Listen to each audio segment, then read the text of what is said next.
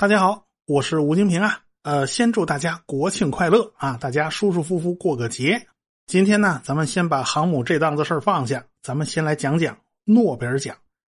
一般来讲呢，每到国庆期间，就是一年一度诺贝尔奖揭晓的日子了。咱们最关注的呢，还是有关自然科学的奖项。经济学啊，它不算正版的诺贝尔奖，但是现在经济学经常使用数学工具，也要涉及数学。啊，也许我能搞懂是怎么回事啊！如果我真能搞懂，咱就凑个热闹，解读一下经济学奖。啊，反正自然科学的生理学与医学，还有物理学以及化学，咱们肯定是要讲的。至于和平奖和文学奖，呃，那个我搞不太懂，我就没法给大家解读了啊。按照诺奖委员会官方公布的时间啊，他们是在欧洲中部时间十月三号中午十一点三十分公布诺贝尔生理学与医学奖。十月四号中午十一点四十五分公布诺贝尔物理学奖，十月五号中午十一点四十五分公布诺贝尔化学奖。因为时差呢是七个小时，对应北京时间呢就应该是吃晚饭的时候啊，大家不妨也留意一下相关信息啊。有人就想猜呀，这个到底谁能获得诺贝尔奖啊？说实话，哼，诺贝尔奖是非常非常难猜的，因为他们保密性之高啊，那是有目共睹的。在公布之前，他们几乎不会透露出任何内部消息，而且呢，他们也从来都不会对所谓的诺奖候选人名单做任何表态啊，那都是民间自己瞎吵吵，他们是从来一个字都不说。说白了，打死我我也不说。反正按照诺贝尔的遗愿呢，这笔奖金应该是颁发给去年内做出杰出贡献和成果的人们，所以呢，他就把这个奖金设成了每年颁发一次。如果是真的按他的遗愿来办的话，那就好办了，因为一年之中你能产生多少非常亮眼的成果嘞？啊，那是很容易统计的，应该是比较好猜的。但是随着时间的推移啊，这个诺贝尔奖逐渐变成了一个终身成就奖，几乎都要等到科学家们垂垂老矣、七老八十才有可能站上领奖台啊。比如说啊，二零一二年七月，欧洲核子研究组织对外正式宣布。他们找到了传说中的希格斯玻色子，也就是上帝粒子，所以呢，希格斯和恩格勒才有机会获得二零一三年度的诺贝尔物理学奖。这个时候，希格斯已经是八十四岁了，恩格勒八十一岁，这距离他们提出希格斯场的这种理论呐，已经过去快半个世纪了。你别说，这二位老爷子身体还真不错，他们但凡寿命短一点，就等不到这一天了。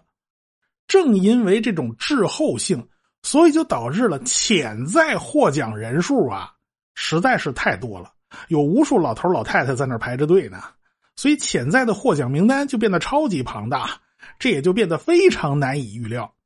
而且呢，这个诺奖委员会啊，还经常不按常理出牌，哎，我就是让你猜不着。比如说著名的霍金，就一辈子没拿过诺贝尔奖，大家也都认为像他这样搞纯粹的理论物理的。而且他的那个理论呢，长时间也得不到观测验证。你说有个黑洞啊，咱也不可能看见这黑洞是吧？咱只能推测呀，啊是吧？你说黑洞有各种各样的效果，咱也无法验证啊。所以这种事儿应该是不太容易拿到诺贝尔奖的。但是他去世之后没有多久，他的合作伙伴彭罗斯就拿到了诺贝尔奖。哎呀，大家就嘀咕啊，如果这个彭罗斯能拿，为啥霍金就不能拿了？然难道这个诺奖委员会专门挑霍金死了以后再发？这这不像话！这个难道就是因为霍金活得不够长吗？你这没地方说理去啊！正因为诺奖的知名度实在是太高了，所以总有人想猜到底谁能获得诺贝尔奖啊！所以呢，就有人想办法要缩小包围圈嘛。因为很多出色的科学家总是会获得很多其他奖项的青睐。所以大家就总结了诺贝尔奖的几大风向标奖项。目前看来呢，最强的一个风向标呢，就是霍维茨奖。这个奖项呢是哥伦比亚大学的年度生物或生物化学奖。这个奖呢从一九六七年开始颁发，到现在为止，一百零八位霍维茨奖得主中，已经有四十位获得了诺贝尔生理学与医学奖，有十一位获得了诺贝尔化学奖。这个命中率啊达到百分之五十了，所以这个奖是一个非常强大的诺奖风向标。排在后边呢，就是著名的拉斯克奖了。这个奖呢是从一九四六年开始颁发的啊，这个奖金是二十五万美元，主要是表彰在医学领域做出突出贡献的科学家、医生和公共服务人员。在医学领域啊，这个拉斯克奖是仅次于诺贝尔生理学与医学奖的一项大奖，它也被称为美国的诺贝尔奖。已经有九十位拉斯克奖获得者随后获得了诺贝尔奖，其中就包括屠呦呦屠奶奶。她就是先获得了拉斯克奖，然后获得了诺贝尔生理学与医学奖。接下来的呢，就是邵逸夫奖了。这个奖相对来讲就比较年轻，是从二零零二年十一月开始的，主要呢是设了三个国际奖项，分别为天文学、生命科学与医学，还有数学。说白了，有点捡漏的意思啊！你诺贝尔奖不设什么，我就设什么。每年颁奖一次，每项奖金一百二十万美元。啊，这奖金还是非常高的，号称叫东方诺贝尔奖。但是这个奖项的设立啊，它跟诺贝尔奖的重合度实在是不太大。天文学要想获得诺贝尔奖啊，几率并不是那么高啊。它虽然可以算到物理奖里面，生命科学与医学奖呢，呃，倒是可以沾边啊，它是一致的。数学奖呢，它就完全是不沾边的，因为诺贝尔奖没数学。所以获得邵逸夫生命科学与医学奖的人一共是三十七位。其中有八位随后获得了诺贝尔奖，这个比例也还算不错了。接下来呢，就是沃尔夫奖了。这个奖一九七六年设立，年度呢会评选一次，单项奖金十万美元。主要奖项呢是医学、农业、数学、化学和物理五类，其中物理学奖和化学奖被认为是仅次于诺贝尔奖的同类奖项，医学奖则是仅次于诺贝尔奖和拉斯克奖。沃尔夫奖的获奖者之中呢，有三分之一随后都获得了相关领域的诺贝尔奖，所以这个奖啊，也是自然科学领域影响力非常大的一个科学大奖，被誉为以色列的诺贝尔奖。有很多华人呢都获得过沃尔夫奖，比如说邱成桐、陈省身、钱永健、吴健雄等等等等啊。这个数学奖和诺奖肯定是不沾边了。这个奖项之中还有一项呢，跟诺贝尔奖也没啥关系啊，那就是农业啊。咱们国家的袁隆平曾经获得过沃尔夫农业奖。这加拿大的盖尔德诺奖呢，设立于一九五九年，分为国际奖、全球健康奖和怀特曼奖三类，其中国际奖是最出名的，主要还是表彰那些为医学做出独特贡献的科学家，奖金十万美元左右。这个奖呢，也被认为是。诺贝尔生理学与医学奖的风向标，四百一十位盖尔德纳获奖者之中，有一百零二位随后获得了诺贝尔奖。也就是说，盖尔德纳获奖者之中有四分之一是得到了诺贝尔奖的，还有四分之三的没得上啊！咱们中国的学者管毅教授曾经获得了去年的盖尔德纳奖，我觉得他就应该是属于那四分之三的啊。下一个呢，就是科学突破奖了。这个科学突破奖算是最年轻的一个，它设立于二零一二年。出钱的呢，就是马克扎克伯格这家伙，我想大家都认识啊，就是脸书的老板嘛。这个奖包括生命科学奖、基础物理奖和数学奖三个奖项，每个奖金呢是三百万美元，所以这就是科学界奖金数额最高的奖了，所以又号称叫豪华版诺贝尔奖。这个奖项设立的时间非常短嘛，但是已经有六位获奖者后来得到了诺贝尔奖，这个命中率也还不错啊。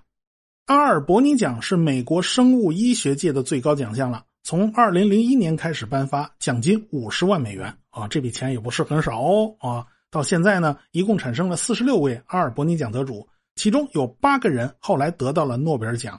咱们华人的学者张峰。和法国的沙尔庞杰以及美国的珍妮弗·道德纳等人获得了2017年度的阿尔伯尼奖，结果沙尔庞杰和道德纳获得了2020年的诺贝尔化学奖。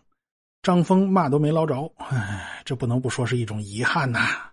有时候呢，游戏规则就是这么残酷，就像是体育比赛，前三名可以站上领奖台，第四名哪怕与第三名的成绩是无限接近的。只要差了那么一丝儿，对不起，就没您的资格了哈。这种游戏规则很容易使得原本水平在伯仲之间的那种微小差异就被人为的放大了，看上去好像天差地别啊，其实没那么大的差别。所以你只看奖项的话呢，是根本没有办法真实的体现出科研的实力的。还有一个奖项呢，也被称为诺奖的风向标，那就是斯隆研究奖。二零零七年以来，历届得主中有五十三人获得了诺贝尔奖，有十七个人获得了菲尔茨奖。要知道，菲尔茨奖就是数学界的最高奖了。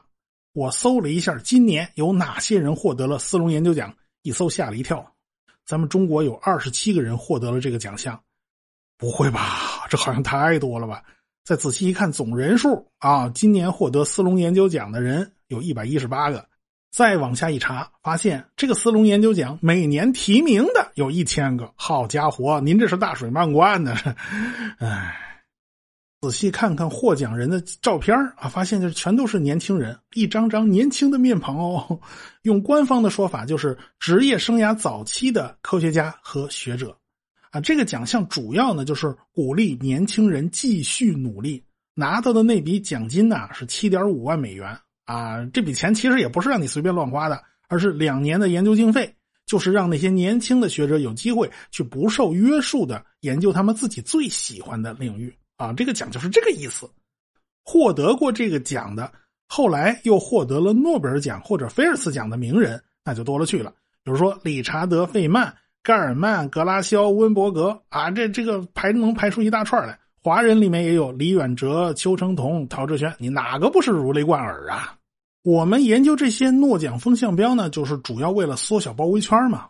这个斯隆研究奖设计的人数这么多嘛，简直就有点不讲武德嘛。这种大水漫灌啊，也就失去了指标性了。我们发现这些奖项呢，多多少少都有点偏科啊。一统计下来，发现怎么医学奖这么多呀？物理学奖就少很多了。呃，获奖的人数呢是有多有少，规则各不相同。再加上有斯隆研究奖这种大水漫灌的奖项，所以这些个所谓的风向标也只能给我们提供一个参考而已。从理论上讲呢。科学领域的奖项应该是可以借助某种科学手段进行预测的，而不是去瞎猜。最喜欢干这种事儿的，就是汤森路透集团。他们以科瑞安引文桂冠奖作为基础，对诺贝尔奖进行预测。每年诺贝尔奖公布前的两周，汤森路透就会公布引文桂冠奖得主。他们借助的就是大数据手段啊，因为各种各样的论文期刊都在他们手里。如果你的科学成就很牛啊，你发表的论文大家都要引用啊，作为参考资料，那么引用数一定是非常高才对的嘛，是不是？所以汤森路透就去专门找那些高引用的研究论文。当然，人家也不是看你一时的引用数，而是要看过去二三十年时间里面是不是引用也特别多。要知道啊，这诺奖是个终身成就奖啊，那看的可不是一星半会儿。所以呢，咱得先筛出这样一批研究成果，然后呢，还要判定这些作者是不是这篇论文的中坚力量嘞。因为诺贝尔奖有个标准嘛，那就是同一奖项得奖人数不超过三个啊。一篇论文很可能有很多很多人参与哦。最夸张的是欧洲大型强子对撞机啊，凡是出点成果，那论文后边能写好几千个名字。到底哪个才是做出最最重要贡献的？你不找出来不行啊。所以呢，这就是数据分析师的工作了。他的工作就是要缩小包围圈，选出那么一批候选人，然后再下一步就是去研究一下这些候选人是不是曾经得过其他某些科学类奖项啊，比如说我们前面介绍的那个所谓的诺奖风向标那些奖项。最后呢，还是要评估一下这项科研成果是不是会对人类产生积极的影响、重大的意义呢？啊，当然了。你还得考虑一下最近几年诺奖颁奖的情况啊，大家总是要搞点平衡嘛。雨露均沾，总归也是一个需要考虑的因素。从二零零二年以来，已经有六十四位引文桂冠奖得主获得了诺贝尔奖，这说明大数据的表现还是不错的。今年的引文桂冠奖呢已经发布了，其中有两位是华人，而且还是女性哦。有一位是生理学与医学领域的李文瑜，一位是化学领域的鲍哲南。呃，李文瑜呢，一九四五年出生在重庆，他名字里的这个“瑜”就是重庆的简称。他现在是宾夕法尼亚大学的教授，神经退行性疾病研究中心的主任。他获奖的原因就是发现 TDP 四三以及对神经退行疾病研究的诸多贡献。他在二零二零年还获得了科学突破奖，主要研究方向呢就是额颞叶痴呆、渐冻症，还有帕金森和多系统萎缩。他是世界顶尖的神经科学家。相对来讲呢，鲍哲南就年轻多了。他一九七零年出生在江苏的南京，现在呢是斯坦福大学的化学工程系主任。二零一六年，他创建了斯坦福大学可穿戴电子中心。他获奖的理由呢是开发出有机聚合物电子材料和新型仿生应用，包括电子皮肤。他的工作使得柔性电子电路和显示器成为现实。到底他们有没有机会获得诺贝尔奖？我现在吃不准。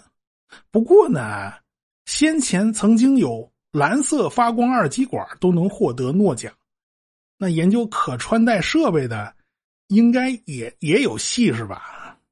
今年呢，蛋白质折叠这个领域的话题就比较多了，而且还炒得比较热。